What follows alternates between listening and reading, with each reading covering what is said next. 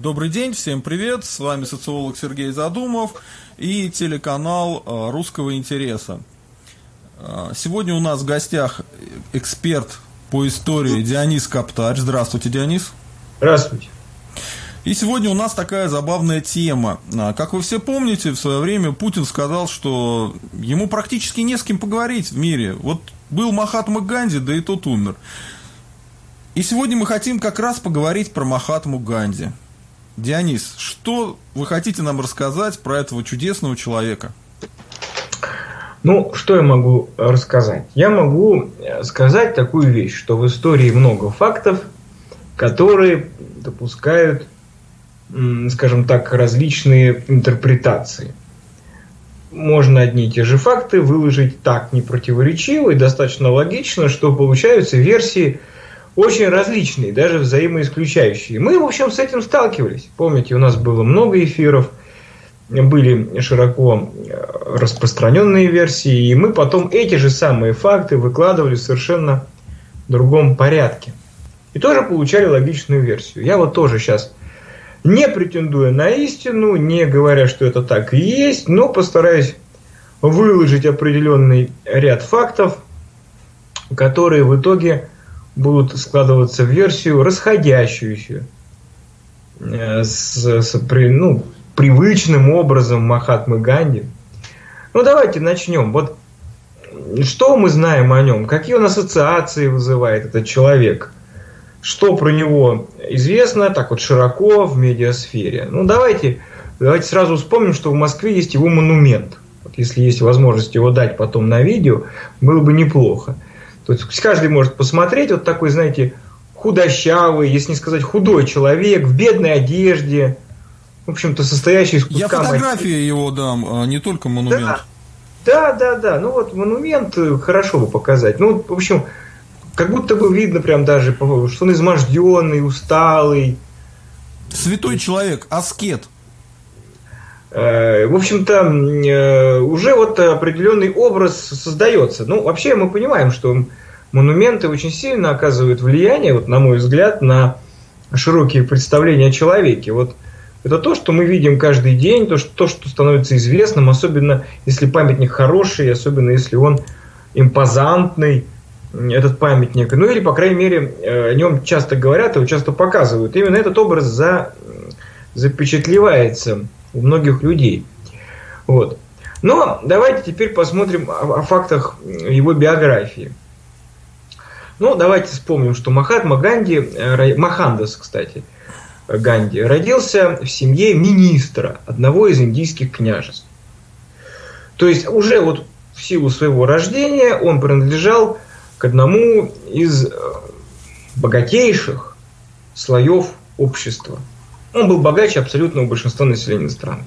Вот сразу с этого начнем.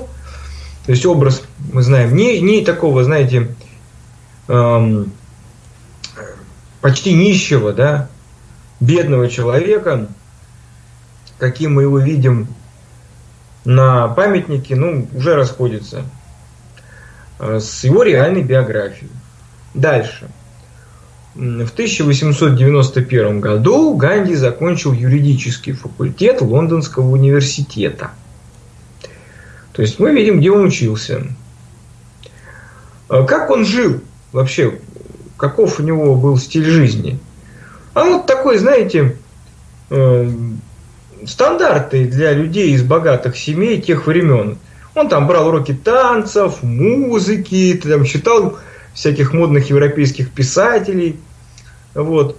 Э, и вот что интересно, как вот отмечают биографы, его очень впечатлили э, различные переводы индийских книг на английском языке. Вот когда я это читал, я удивился, что же это получается, он на английском эти книжки впервые прочитал.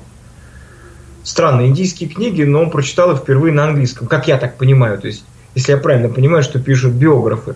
А вот особенно его не то чтобы удивило, а вот так вот впечатлило э, работа, составленная английским поэтом Эдвином Арнольдом. Это жизнеописание Будды. Тоже вот как-то очень странно, да, вот на мой взгляд, вот приехать из Индии, родина Будды, и узнать так и впечатлиться жизнеописанием Будды именно в Англии, То есть это что же получается, что человек э, был настолько воспитан Европой, э, что э, даже вот такие базовые, казалось бы, вещи, да, вот насколько я понимаю, должны быть базовые, так, э, такие знания человек должен был иметь без европейского образования вот у себя на родине, а оказывается нет. Оказывается, он был сформирован именно европейским образованием, вот его личность. Так, по крайней мере, вытекает из тех фактов, которые на поверхности. Ну вот он получил диплом адвоката, на, на, на короткое время возвратился в Индию, а после этого на 20 лет уехал в Южную Африку. Это, в общем, территория уже тогда частично подконтрольная Британии, а потом уже и вошла в состав Британской империи. Что там было? В 1899 году началась Англо-Бурская война, а в 1906 англо-зулузская. Вот какое к этому отношение имеет Ганди? Вот какое? А вот какое, я вам скажу. А, вот он занимался созданием отрядов а, санитаров. А, в этих отрядах служили представители индийской общины. Вот в Южной Африке проживали индийцы, и Ганди из них набрал отряды санитаров. Вопрос, а какова была его позиция вот в этих войнах? И вот здесь интересное расхождение слова и дела. Вот слово и дело. Вот слово было такое, что он считал, что зулусы и буры ведут справедливую войну, а его отряды, ну, как сказать, работали, были на стороне, точнее сказать, англичан. Вот. Кстати, он получил даже вот награды за службу, за верную службу. Медали. Вот. Дальше интересный момент. Вот политический капитал Ганди тоже там же начал зарабатывать в Южной Африке. Он как раз отстаивал интересы э, вот, индийской общины перед лицом бурской и английской администрации. И вот тут он уже начинает призывать к гражданскому неповиновению, пишет всякие петиции, ведет переговоры с чиновниками. И, кстати, э, неоднократно ездит в Лондон ну, там происходят довольно интересные вещи, то есть во, во, все, во, во всем этом деле, во всей этой истории. Несколько раз его же арестовали, но в результате власть пошла на уступки. Ну, у меня лично вопрос возникает, а что это вот, с чего бы, да, власть должна пойти на уступки? Какая в нем сила? Что он может такого сделать, что Э, власть английская, ну, мы знаем, колониальная власть, она не сентиментальна, так сказать, мягко говоря, да, то есть, то есть история колониальная вещь довольно жесткая, как ни крути, к сожалению, это так. Буры рабовладельцы тоже, знаете ли, отнюдь как-то, вот, на мой взгляд, не склонны к мягкости. Но тем не менее, они почему-то все, все, все, все отступили, знаете, все отступили перед, в общем-то, молодым человеком. Э, слышите меня, да? Да, конечно. Вот. И вообще, вот по, вот по мере изучения биографии Ганди, вот такие вот неудобные вопросы будут всплывать все чаще. А вот был такой момент, про который вы говорили, это о том, что его попросили унять какой-то бунт. Это сейчас мы пере, перейдем к этому вопросу. Возможно, мы об одном и том же говорим, но это уже, наверное, все-таки речь идет, вы спрашиваете про Индию. Дело в том, что вот 14 год, вы понимаете, вот уже, уже приближается Первая мировая. Приближается Первая мировая, то есть мы уже видели его поведение в двух войнах. Теперь третья война. Ну вот, Ганди вообще сначала сблизился с партией Индийский национальный конгресс – и тут надо вспомнить, э, что вот э, Первая мировая началась, ресурсы Индии, как вот части Британской империи, широко использовались в метрополии. Вот колониальный гнет усиливался. Это, конечно, вызвало неудивительно недовольство индийцев. Но Аганди, который, кстати, как я уже говорил, с Индийским национальным конгрессом сотрудничает, это оппозиционная партия, но Аганди опять оказывает Англи... Англи... ну, в общем, Англии поддержку. Он призывает индейцев вступать в британскую армию и сражаться. Ну, опять мы видим интересное дело. То есть всякий раз на крутых, как говорится, поворотах Ганди э, действует так, как, в общем-то, выгодно это англичанам. Ну, как обычно биографы этот факт интерпретируют? Они говорят, что демонстрация лояльности используется для того, чтобы убедить англичан предоставить Индии самоуправление. Ну, кстати, нечто подобное они говорили вот и о поведении Ганди во время англобурской англо-зулузской войны. Вот. Ну, это, в общем, я же говорил, что факты можно по-разному интерпретировать. Может, оно и так, а может быть и по-другому. Дело в том, что когда война закончилась, английская администрация, в общем-то, закрутила гайки после некоторого смягчения колониальных порядков во время войны. Ну, когда я говорю смягчение, это имеется в виду политическое смягчение, а э, когда я говорил об колониальном гнете, речь шла об экономическом э, положении. То есть здесь нет противоречия. То есть если кто-то услышал, да, вроде бы может быть противоречие, нет. Противоречия тут нет. Важно то, что в ответ на такое политическое, на политические действия Британии, вот Индийский национальный конгресс принимает решение начать ответные акции.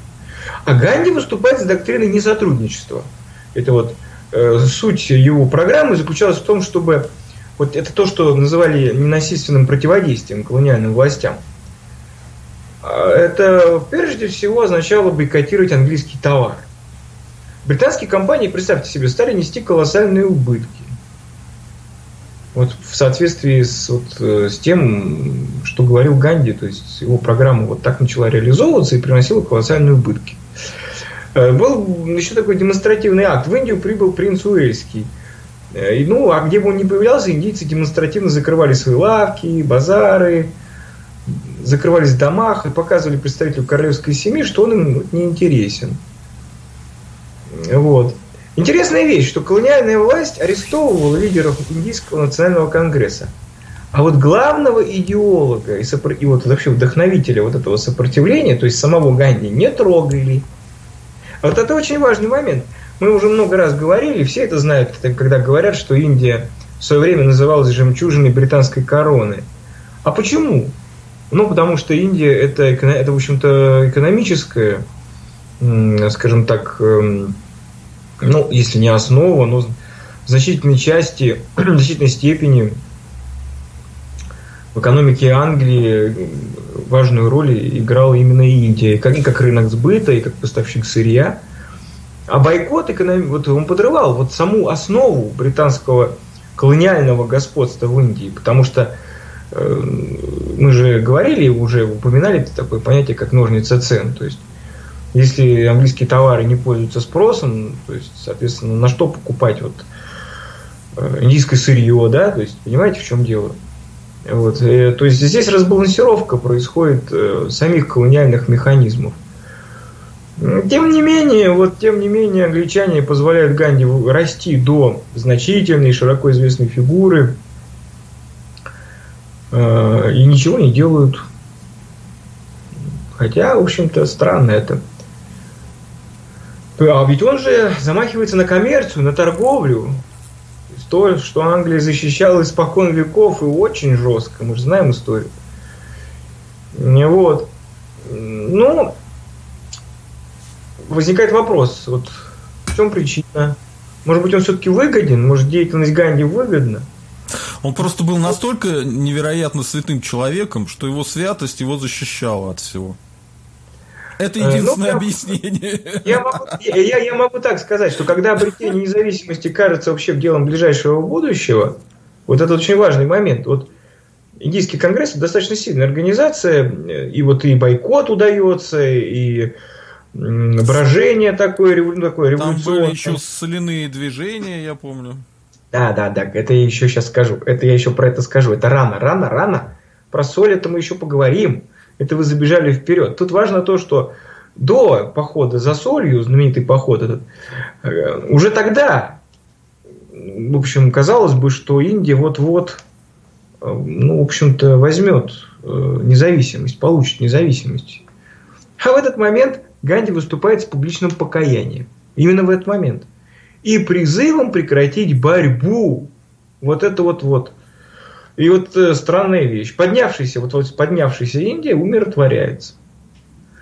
А самое интересное, что только после этого, в 22 году, Ганди заключают под стражу. Согласитесь, странно, да почему не до? Эм, казалось бы, да, вот в период, когда тоже странный факт. В период, когда вот он больше всего мешает, его не сажают в тюрьму. А когда он уже вроде ну, все, уже не опасен, уже Индия прекратила э, свои акции протеста, почему-то сажают под стражу. Но дальше происходит, в общем, довольно-таки э, известная вещь. Обвиняемые отказываются от адвокатов и превращают суд в трибуну для проповеди своих идей. За процессом, в общем, следит пресса, репортажи. В общем, лучше рекламы не придумаешь. Опять, зачем? Могли зачем? сделать закрытый процесс и все. Да, конечно, конечно. Зачем? Главное, зачем? Э, да при чем здесь даже закрытый процесс? Ну, вариантов много.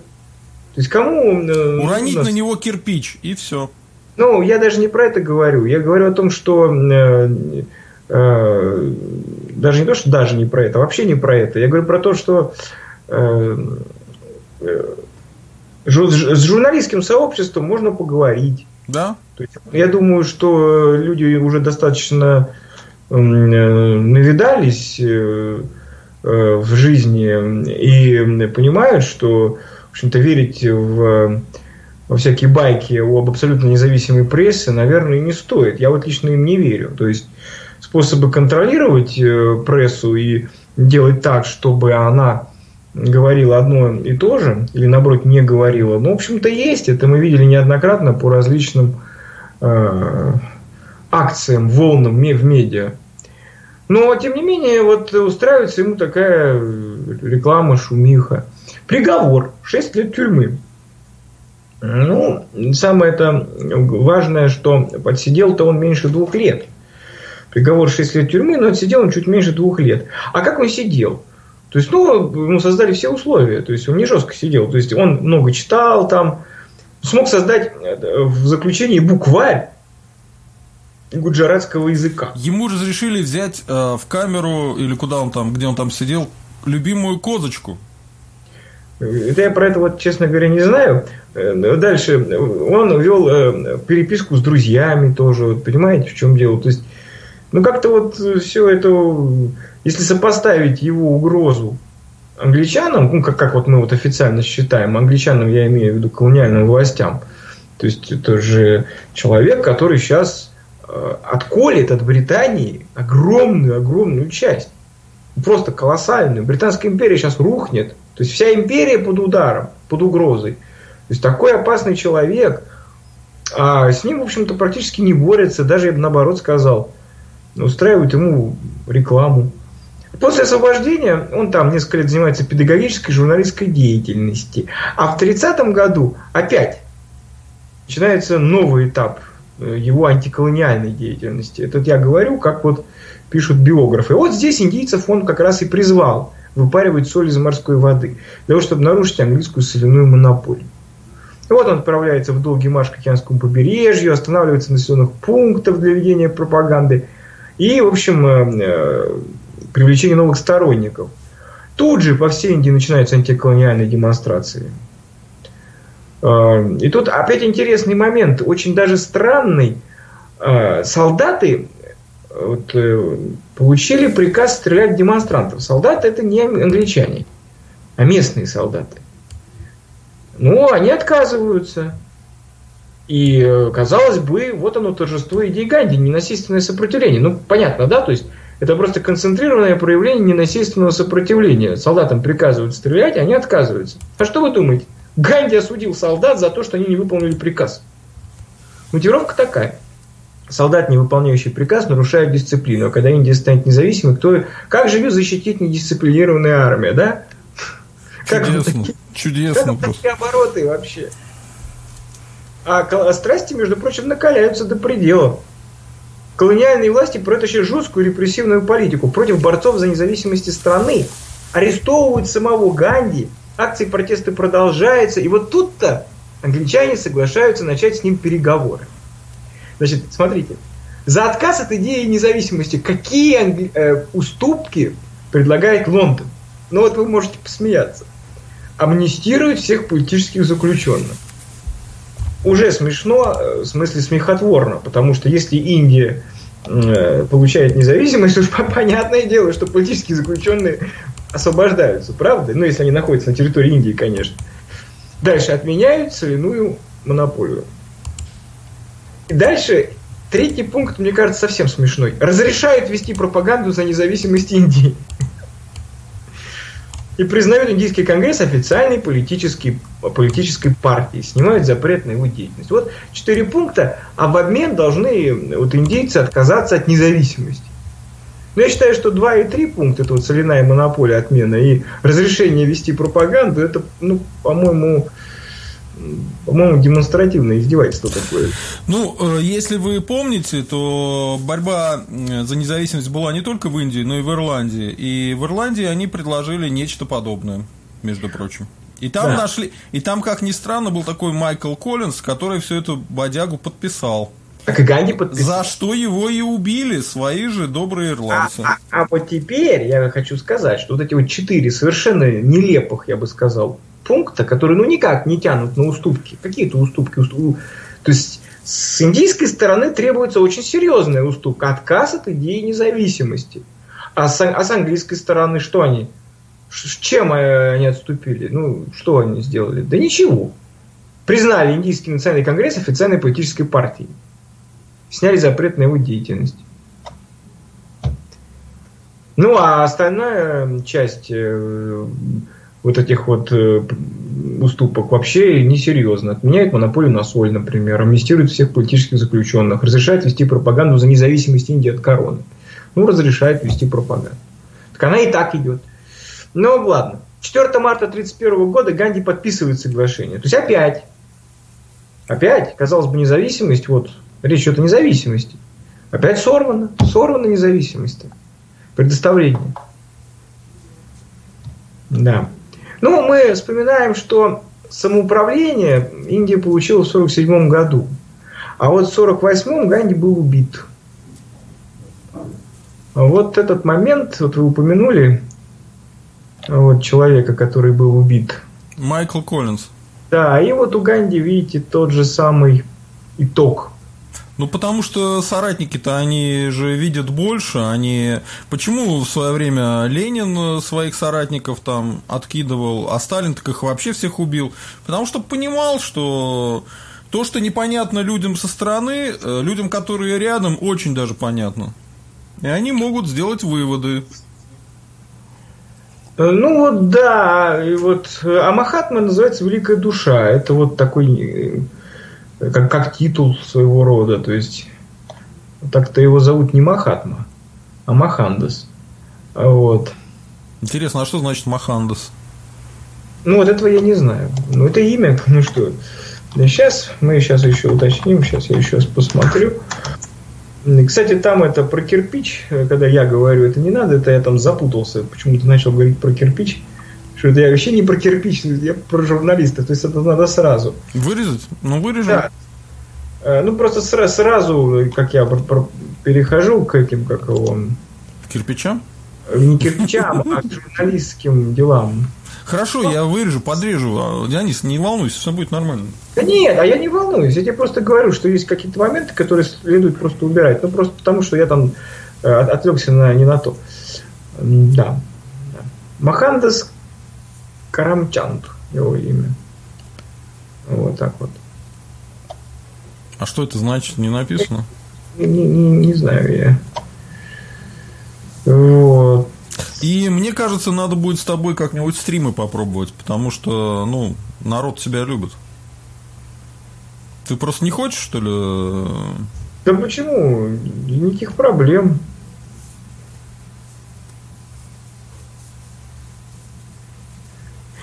Прикол, пишет. В 13 лет родители женили Ганди на ровеснице. Для экономии денежных средств в тот же день были проведены брачные обряды у родного и двоюродных братьев. Для экономии денежных средств. Прям, прям нищий был, понимаешь? Главный министр э, значит, штата. Такой прям бедный.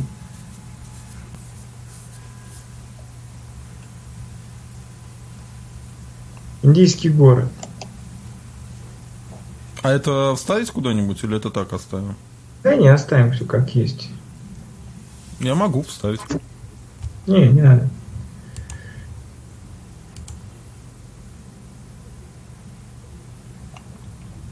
Вот, хотя, ну ладно, не, не нужно это. Вот, я просто, то, что я знаю, то говорю, то, что я сейчас прочитал. Вот, сейчас, сейчас, сейчас. Ну, в принципе, все.